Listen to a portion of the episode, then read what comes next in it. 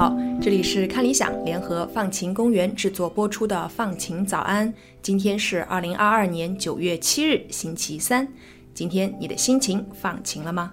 在昨天的节目里呢，乐言和远望带着我们去了解了完美伙伴图书馆，一家在村子上的共建图书馆。它面向的呢是留守儿童。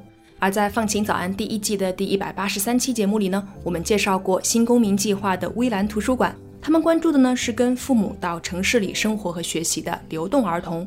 无论是留守还是流动，这些孩子除了需要更好的教育资源之外，还有一个很重要的事情呢，就是他们普遍缺乏父母的陪伴和沟通。已经有很多的学术研究呢，都已经证实了，父母的陪伴在孩子们成长的过程中啊至关重要。良好的陪伴呢，可以提高小朋友的安全感。培养他们的社交能力等等，但是啊，我们也要非常注意一个问题。我们这里说的陪伴呢，就并不意味着父母一定要在孩子的身边。有些时候，父母外出打工，孩子因为经济或者因为户籍的问题，不得不留在老家。按照二零二零年的数据，中国在义务教育阶段的留守儿童已经达到了一点三万人。父母不在身边，不代表不可以很好的给孩子们提供陪伴，和他们开展良好的沟通。不过呢，这也不是一件简单的事情。道理可能人人都懂，很多时候到了具体操作的时候，难免抓瞎。喂，爸爸，在学校干什么？在寝室。在学校好好学习，不要乱闯祸，不要乱花钱。知道了，爸爸，再见。你用手机都和谁聊天啊？朋友啊。男的还是女的？男女都有啊。不要早恋啊！你现在还是学生，学习最重要。考试又不考手机。这次考试我考了五十八分，比上次多了五分。为什么才考了这么点啊？你看人家张超一下就考九十多。可是我已经比上次高了五分了呀。你还好意思说？看你差成这种款式，别人一下子高了二十分，你才高了五分，别人都没有骄傲，你有什么好骄傲的？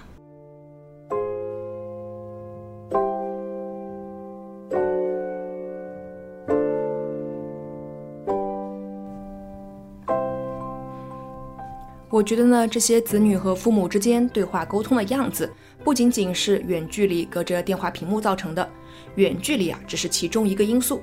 更重要的是呢，父母和孩子好像都不太知道要怎么和对方沟通。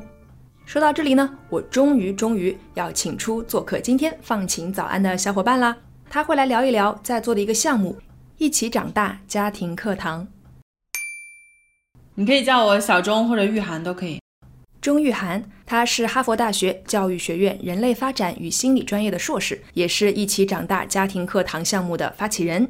我们这个项目其实它就是为了提升在外面工作的父母，因为他常年不能和孩子生活在一起，提升他和孩子远距离交流的质量。比如说，怎么样更好的打电话，甚至是怎么样更好的发一些信息之类的工作。一起长大，关注六到十九岁留在家乡的孩子和他们在外工作的父母。我们会接触比较多的父母，然后现在主要是我感觉看他们提供的背景信息，七零八零后的父母比较多。然后他们小孩就基本上现在处在小学、初中，大一点儿呃高中的孩子。其实我觉得父母和孩子都是我们的受众，因为这个好的关系其实对双方都是非常好的。虽然呢，我在聊天的全程啊都是御寒御寒的称呼他，但是他服务的这些七零八零后的父母都要喊他一声小钟老师。他已经有十年和这些外出的父母和留守的孩子们一起的工作经验，一起长大呢，还有一个英文名字叫 Grow Up Together。正常的语法里是不应该有 up，因为 Grow Up 指的是小孩儿。如果说家长和孩子一起成长，一般人家就会说 Grow Together。但是我们专门要保留这个 up，虽然在英文里听起来就是很别扭，但是我们就会觉得，其实家长他这个对于陪伴孩子，对于怎么做一个家长，其实他也有一个从他的一点点的长大，随着年龄啊，随着认知，所以我就留着这个 up。全部故事的开始呢，要从玉涵二零一二年的支教说起，就是那时候大学刚毕业，然后就去了。报名的时候，其实他们有分好多个方向嘛，好几个省。但是我去的时候正好是报名的比较晚期，他们说就剩贵州的一个点儿了，你去不去吧？那 我就说我去啊。玉涵呢去到了贵州，支教的时间啊很短，只有五天的时间。但是结束的时候，有一个女孩，就是她当时拉着我的手，就一直问说：“姐姐，你能不能陪我们过年？”那个时候是一月份嘛，然后我说这个可能不行，我要回家，然后钱也用完了。对于小朋友来说，这是很大的理由，我自己觉得是很大理由。但是他其实还没有放弃想要我们留下的念头，他就说：“那你明年能不能再来看我们？”然后他这个问题就，第一，我觉得他真的真的就是放不下我们走，就是很执着、很顽强，就是一定要再想办法换着方式让你留下来。然后还有一个就是，我就在想，一年以后回来的这个问题，其实就是可能是他问他家长的：“你明年怎么怎么样？”妈妈，你什么时候回来呀？明年你可以天天在家陪着我吗？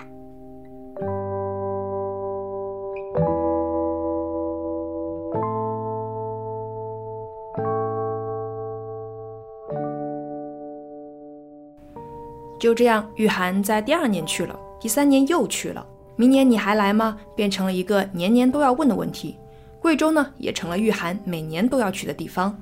于是就是我每年都会去贵州一小段时间，其实很短，就两三个周。但是期间我们就会打电话呀，然后我们还会写信，就很可爱。就是他们星期五的时候放学的时候要找校长接电话，一个一个一个轮流说。后来我都不好意思了，我说我先挂掉，我给你们打过去吧，你们不能老这样用校长的电话。就是这样维持着我们之间的这种联系。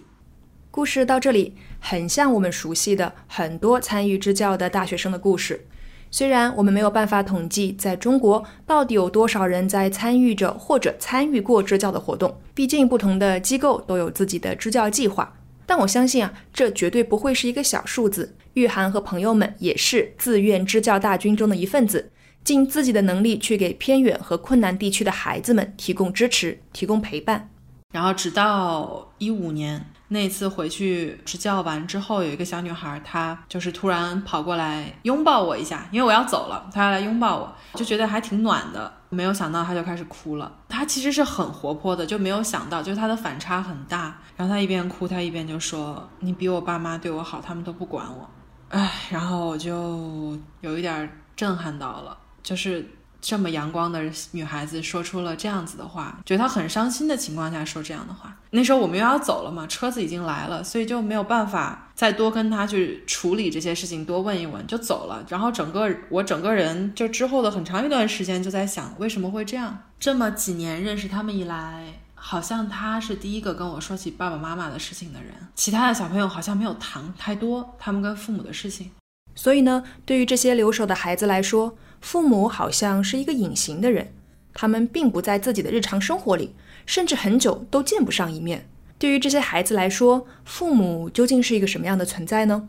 就带着，我觉得带着一些疑问吧。然后第二年我就去到了更多的小学，在那个区域去问学生们：你们有没有什么想对父母说的？就外出工作的父母，那边的学生父母外出的比例大概有百分之七八十是有了。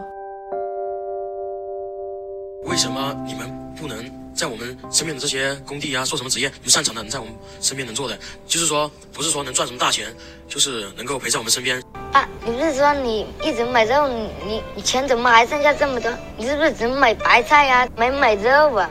天气冷啊，多穿一点衣服。我觉得他们肯定和我一样害羞，就不敢说出来。嗯，觉得他们本身就很累，然后跟我们说他不累。其实有时候想他们，自己会。一个人流眼泪。如果他们知道了，他们并不理解我为什么哭，只会说我又怎么。听到这里啊，我并没有丝毫的意外。哪个孩子不希望和自己的爸爸妈妈每天快快乐乐的生活在一起呢？有了心事可有人分享，有了委屈可有人倾诉。我想我们大家一定都不难想象出这种情感陪伴的迫切需要。毫无疑问，这种情感上的需求一直在支教一线的玉涵也注意到了。那个时候，我我的理解是，小朋友他需要情感陪伴。但是我能做的，从我的能力范围或者我的认知来说，是他需要情感陪伴。所以我们试了，其实好多不同的项目，比如说找志愿者哥哥姐姐给他们写信，找哥哥姐姐们给他们录讲故事，就像咱们这样，你可以看得到我。哎，大家看这个什么图，然后包括鼓励老师们多和他互动，等等等等。然后后来就发现这些项目好像不是特别的能够长久。这么说来，我好像也记得我参加过给山区小朋友写信的活动，嗯，可能就写了两三封吧，就没有再坚持了。嗯，就像哥哥姐姐写信，我举个例子，我那些学生他在比较偏远的地方，就是他们从县城到他们的村子里还要一个多小时。所以有的时候寄信还会丢，就得靠老师。比如说，有的老师住在县城，他回家的时候还要去取来，然后再带过来。包括这些哥哥姐姐们，一开始是我挑的这些比较值得信任的我的同事、我的朋友。但是我就在想说，如果这个项目要做大，我怎么能确保我有这么多的志愿者，我都可以去监管得到它的质量是怎么样的？或者是志愿者可能哪一天他不想做了，那这个事情又怎么接下去？很多很多的问题。然后老师又特别忙。那个时候我在的时候，老师跟学生的比例是六十七比一。就是学生六十七个人配一个老师，就我就在想，老师要改那么多作业，对吧？老师更小的孩子，老师要管，可能你吃饭没有，你你弄得干不干净，你生病了没有？然后我们再跟老师说，老师你要多跟他互动，你要跟他说话，你要静下心来陪他一起玩，听他的表达。我觉得这个要求太高，所以那个时候我们就在想说，哎，到底谁可以长久的陪着一个孩子？然后你不用太担心，说他会因为其他的事情而没有办法做下去，特别担心他的质量做得好不好。最后我们就在想说，那应该是孩子身边的人，就是他的父母。其实孩子们一直说的就是父母，对吧？他没有说我需要老师，我需要志愿者。为什么志愿者不来看我？他不会问这样的问题，他问的一直是家长。所以那个时候我们才说，要不然我们试一试和家长一起做一些事情。下一步，玉涵呢就去到了工厂。一直以来，他都会被告知啊。你去和父母们讲这些东西，他们是不可能听得懂的。既然听不懂，为什么还要去讲呢？我也是带着一个问题，就是我说他们到底是什么样的人，他到底能不能接受这个东西，他感不感兴趣？去了一家工厂，一七年的时候，我一进那个教室，大家就是穿着灰色的工服，坐得整整齐齐的，然后眼睛里是那种欢迎，就是能感觉得到那个气场，就是是欢迎。我一进去还给我鼓掌。那个时候我研究生还没有毕业，就是我其实对我来说，我就是一个尝试，真的就是那种毛头小子。第一感觉就是大家还是对这个东西多多少少有好感、有兴趣。那我其实那个时候就跟大家简单的分享了一下我一个小时，就是我在贵州的工作感受到的孩子的情感需要，包括我告诉大家说，其实情感的这个互动。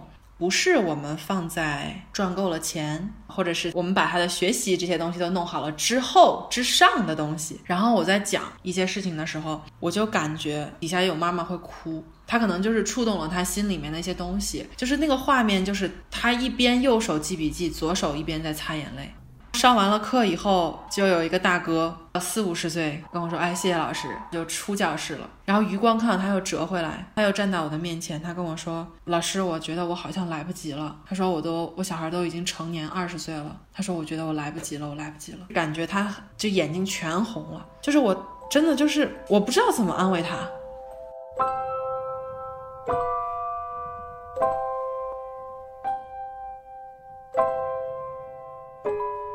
听到这里啊，孩子们有需求，父母们有意愿，下一步就是要找到合适的方法，让双方可以更好的理解自己，也理解对方，用健康有益的方式来沟通。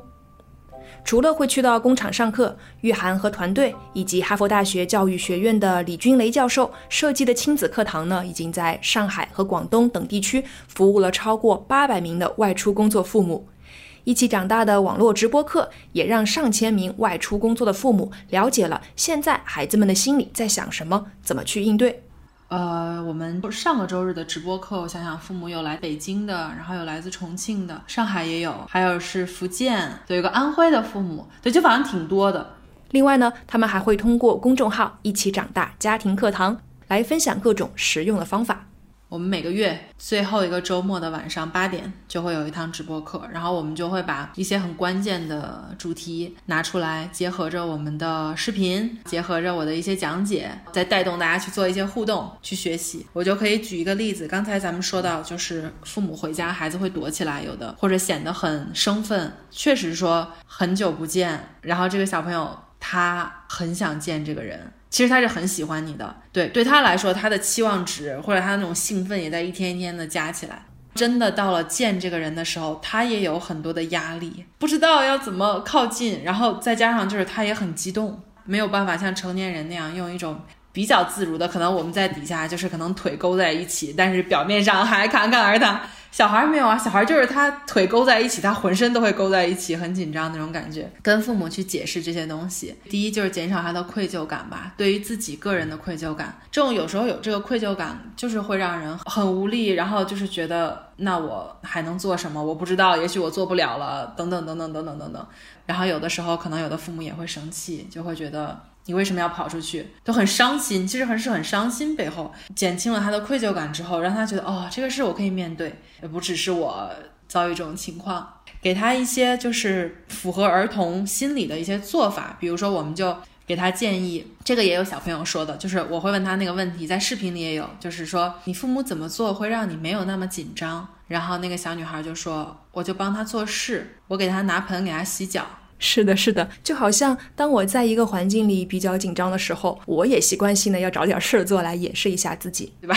小朋友也是，我赶快给你弄点啥东西，就是感觉没有那么尴尬。然后有的小朋友说他陪我一起玩儿，对，所以有孩子的这些例子，然后再加上。我们会给他一些做法，比如说，家长你不用着急，你也可以带你的孩子去一个比较安静的场合，而不是在全家都在一起也很闹，对吧？旁边还有很多干扰源，对哎，你吃吧，然后说，哎，快红包来了，赶快叫妈妈那种，对对对，听得出来啊，一起长大的团队好像一座桥梁。让他多多少少可以跨越他的那个时代，沉浸在这个时代里的一些感受里面、一些经历里面，他才比较容易能够跟他的孩子有一些链接、有一些理解。我觉得前段时间有一个家长，他就是我们之前去他的社区中心上过课，他也就加了我的微信。几个月前，他有联系我，就是说需要我跟他聊一下，帮助他一下，就是他遇到了一些跟女儿没有办法交流的问题。女儿从上海回老家读书了，初中。然后我就跟他讲怎么怎么样，怎么怎么样。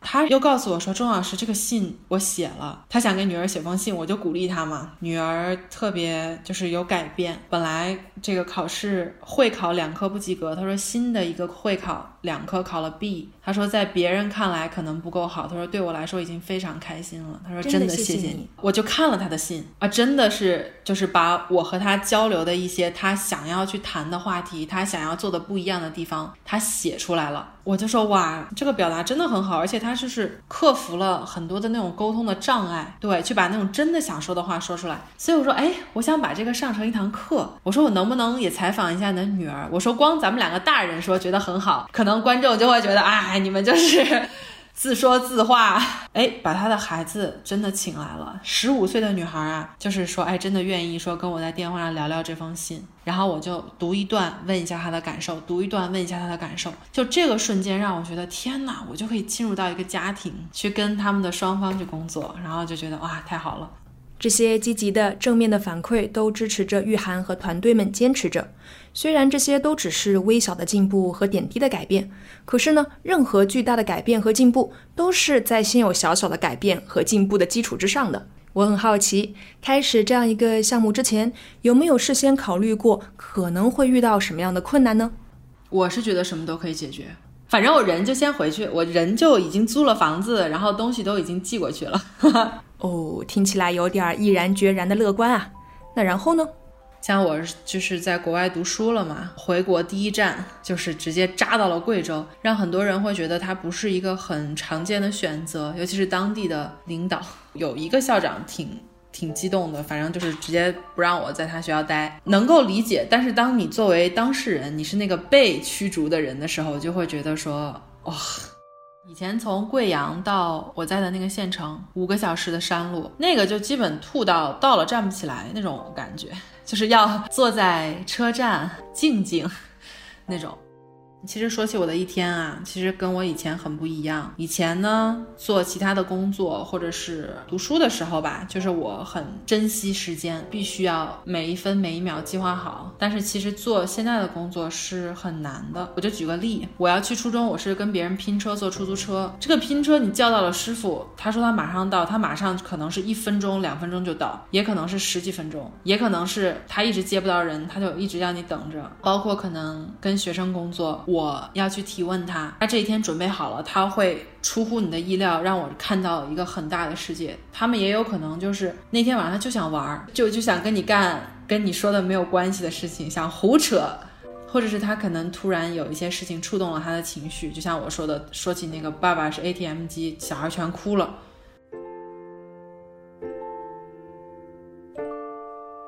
不知道你们是不是和我一样，觉得这些情绪或者是工作上琐碎的小摩擦，其实是最磨人的了，会磨掉人的耐心。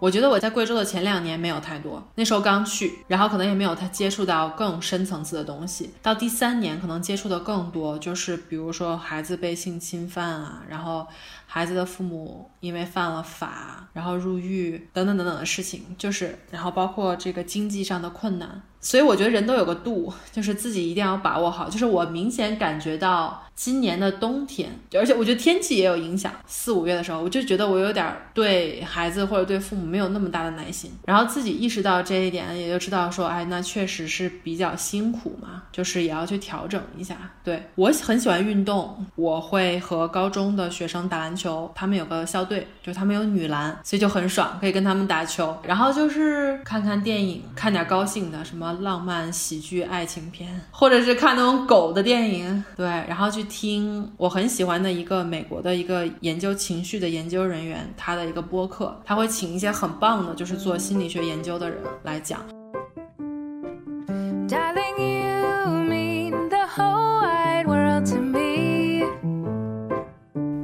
啦，我们今天的故事呢就要接近尾声了，但是一起长大家庭课堂还在继续行动。我相信啊，在未来的道路上，玉涵和团队们会遇到新的挑战，但也会有新的收获。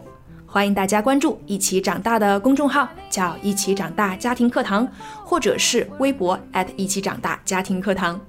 我真的觉得啊，他们讲述的故事、传递的方法，对每一对父母和他们的孩子都有帮助。那这就是今天的放晴早安啦，感谢玉涵的做客，祝你拥有放晴的一天。我是歪歪，我们明天继续啦。